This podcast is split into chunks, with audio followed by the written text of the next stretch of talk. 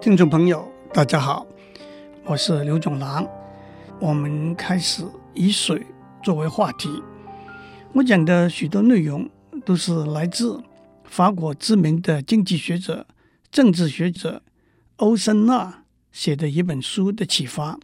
这本书的书名是《水的未来》，它的中文译本刚刚在几个月前出版。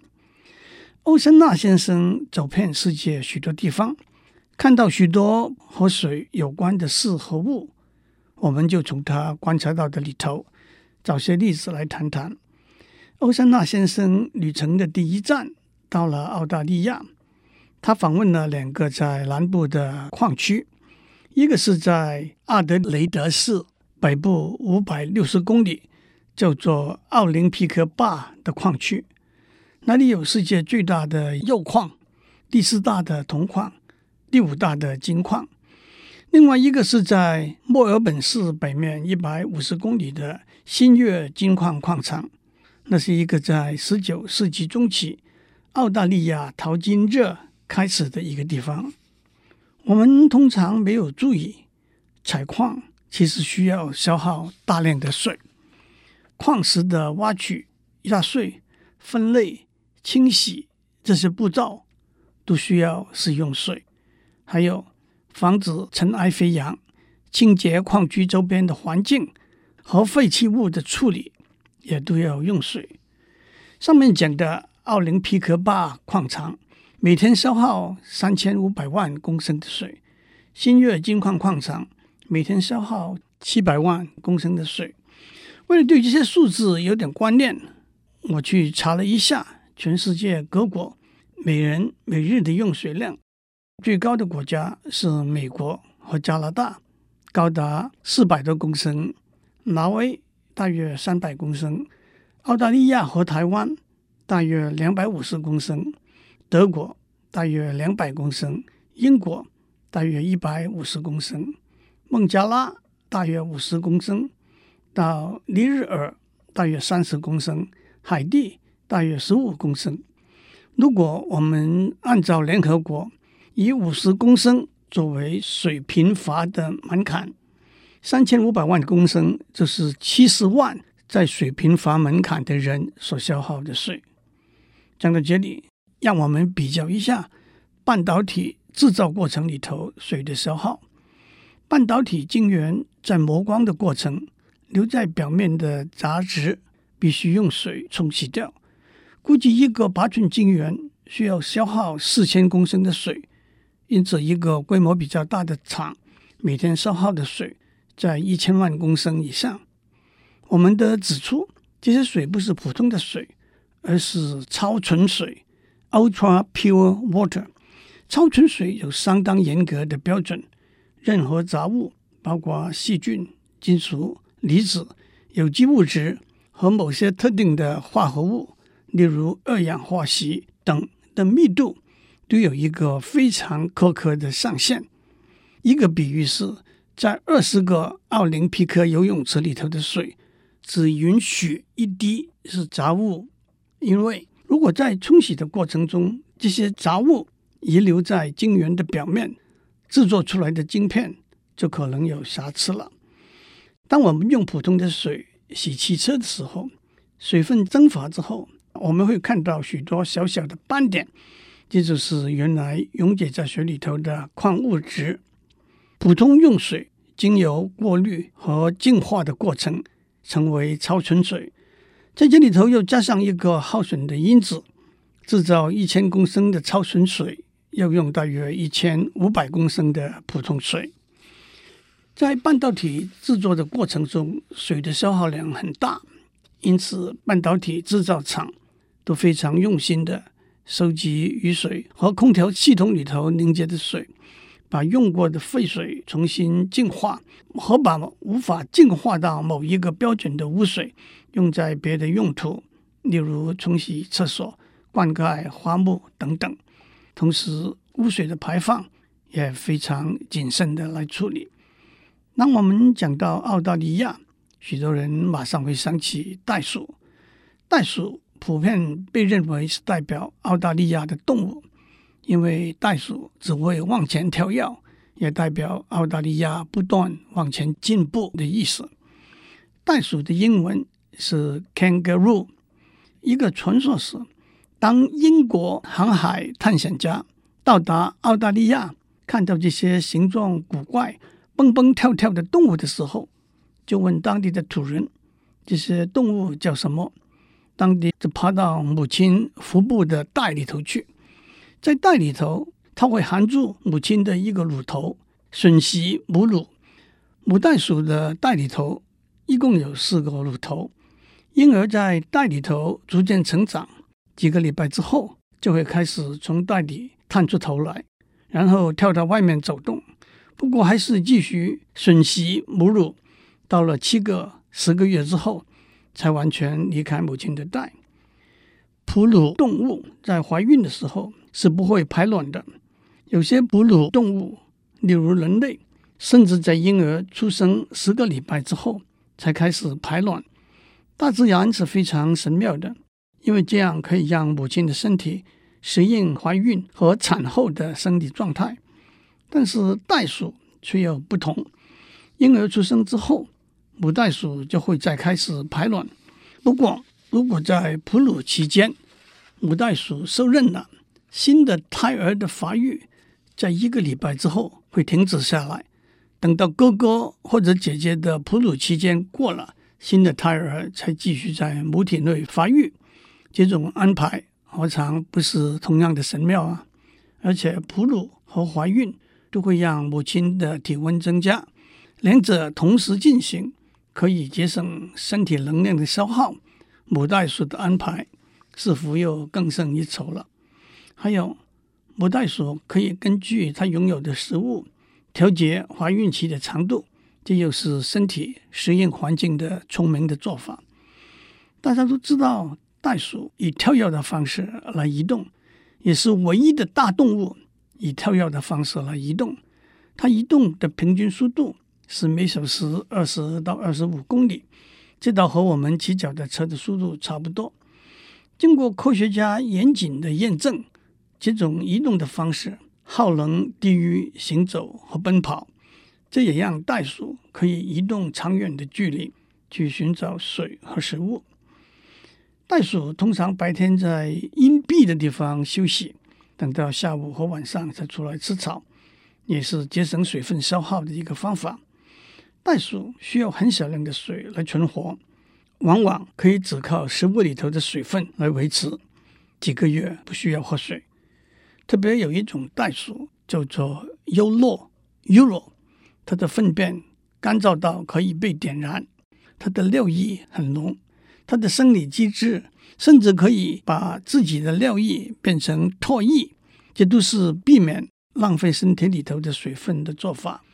讲到这里，我们自然会想到有沙漠之舟之称的骆驼，在适应高温度和减低水耗量这两方面。骆驼和袋鼠有许多相似的地方。骆驼也可以靠食物里头的水分存活，几个月不喝水。骆驼的粪便也很干燥。骆驼的尿液会浓得上糖浆。骆驼的体温有一个相当大的变化的范围。在晚上凉快的环境里头休息的时候，骆驼的体温会下降到摄氏三十四度。白天随着外界温度的上升，体温会逐渐升高到摄氏四十一度，而且当体温高到四十度的时候才开始排汗。因此，即使在白天，骆驼出的汗也不多。当哺乳动物体内的水分被过分消耗的时候，血会变得浓稠。严重的缺水是会致命的，但是骆驼可以从身体别的组织里头把水转移到血里头去。一般的哺乳动物只能够承受失去体重百分之十五左右的水，但是骆驼能够承受失去体重的百分之二十到二十五的水，而且骆驼能够在短短的时间之内喝大量的水，快的在十分钟之内喝九十五公升的水，迅速把体内失去的水补回来。这和骆驼红血球的组织有关，别的动物可能承受不了大量的水突然进入体内的生理上的冲击。不过，让我改正一个常见的错误观念：骆驼的驼峰里头存的不是水，而是脂肪。其实，脂肪和空气中的氧气经过代谢作用，转变成水和能量。在这里，我们要看到环境适应的过程中一个有趣的现象：骆驼不把脂肪均匀地分布全身，免得脂肪减低热量向体外发散的可能。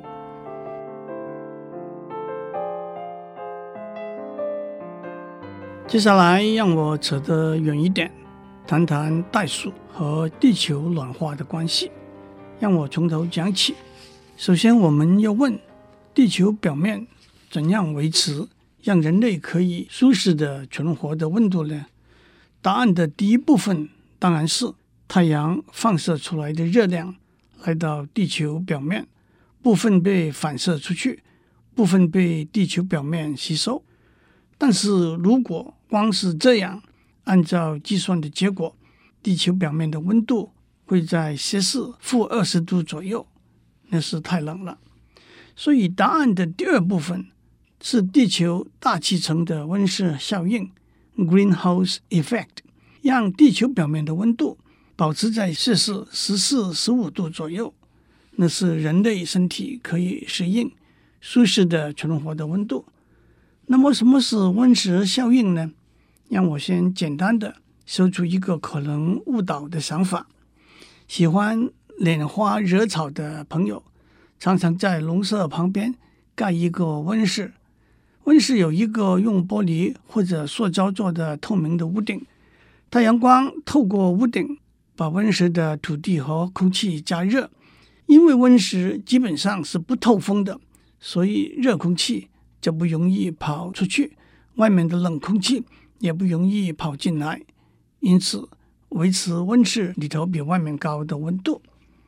可是，地球大气层温室作用的现象，并不是单纯的，因为大气里头的气体就像温室的玻璃屋顶一样，阻止地球表面和大气层之间冷热空气的对流。只是借用了温室这个名词，倒可能引起这个误解。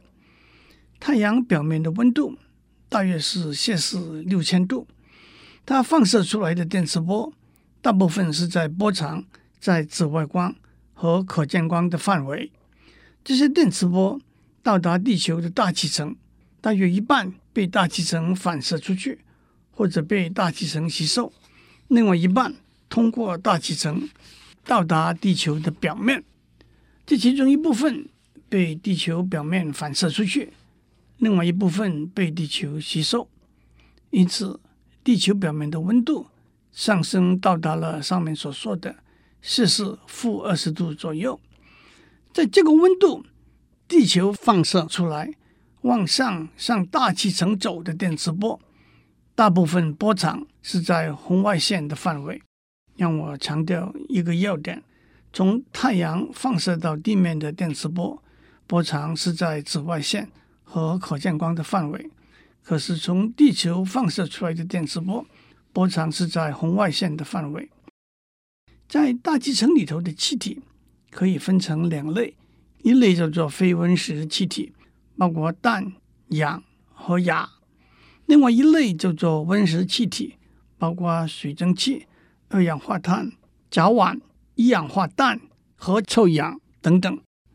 非温室气体对太阳放射出来的紫外线和可见光电磁波，和地球放射出来的红外线电磁波，都可以说是透明的。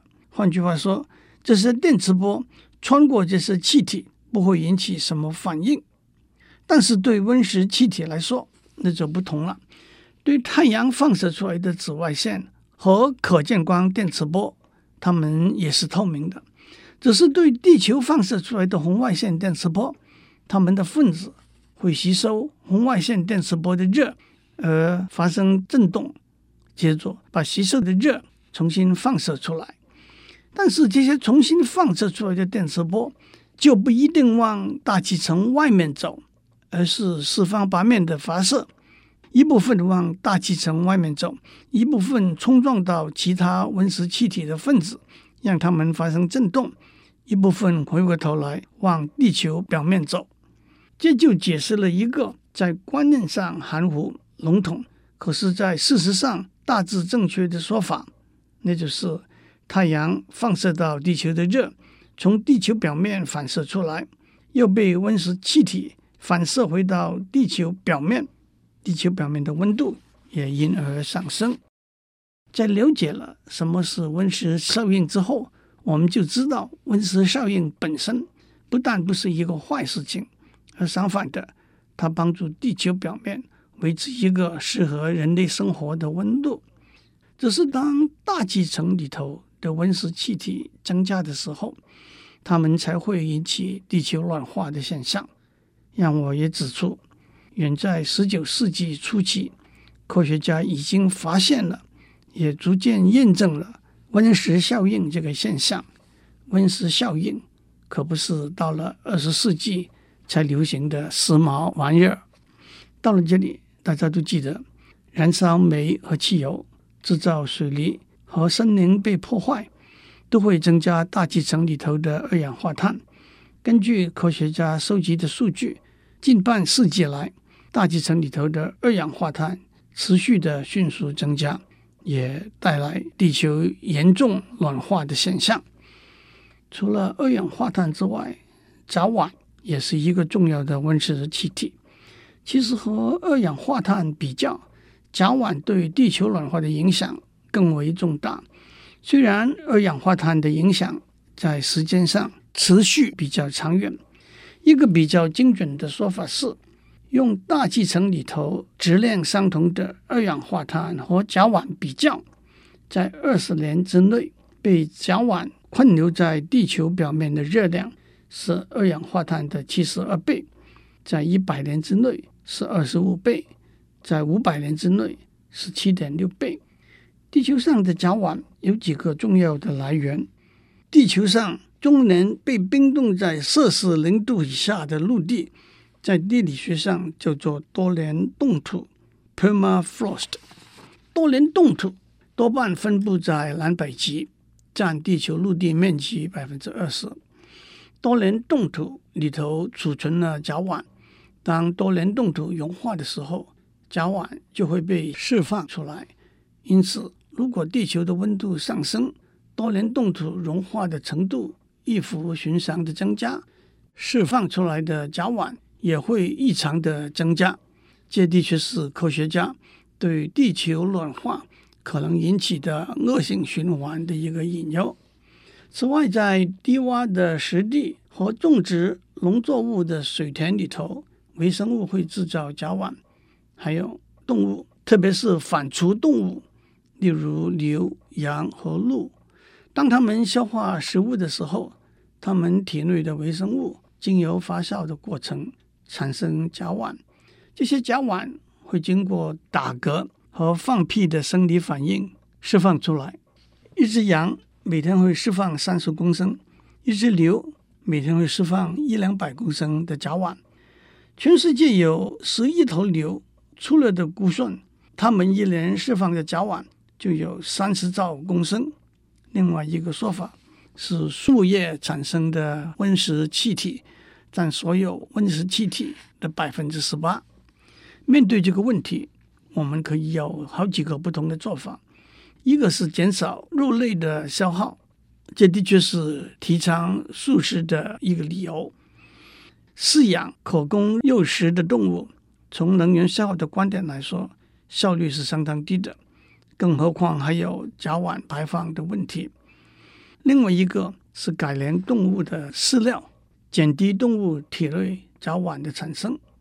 另外一个就是我们要讲的重点，向袋鼠学习。科学家发现，虽然袋鼠和牛羊一样吃草本植物，但是它们排到体外的气体里头，并不含有甲烷。因此，科学家想要找出在袋鼠消化系统里头有什么微生物可以帮助食物的消化。却不会产生甲烷。如果把这些微生物移放到牛和羊的消化系统里头，会不会有相同的结果呢？至于不吃牛羊的肉，改吃袋鼠的肉，恐怕不容易被一般人接受吧。祝您有个平安的一天。以上内容由台达电子文教基金会赞助播出。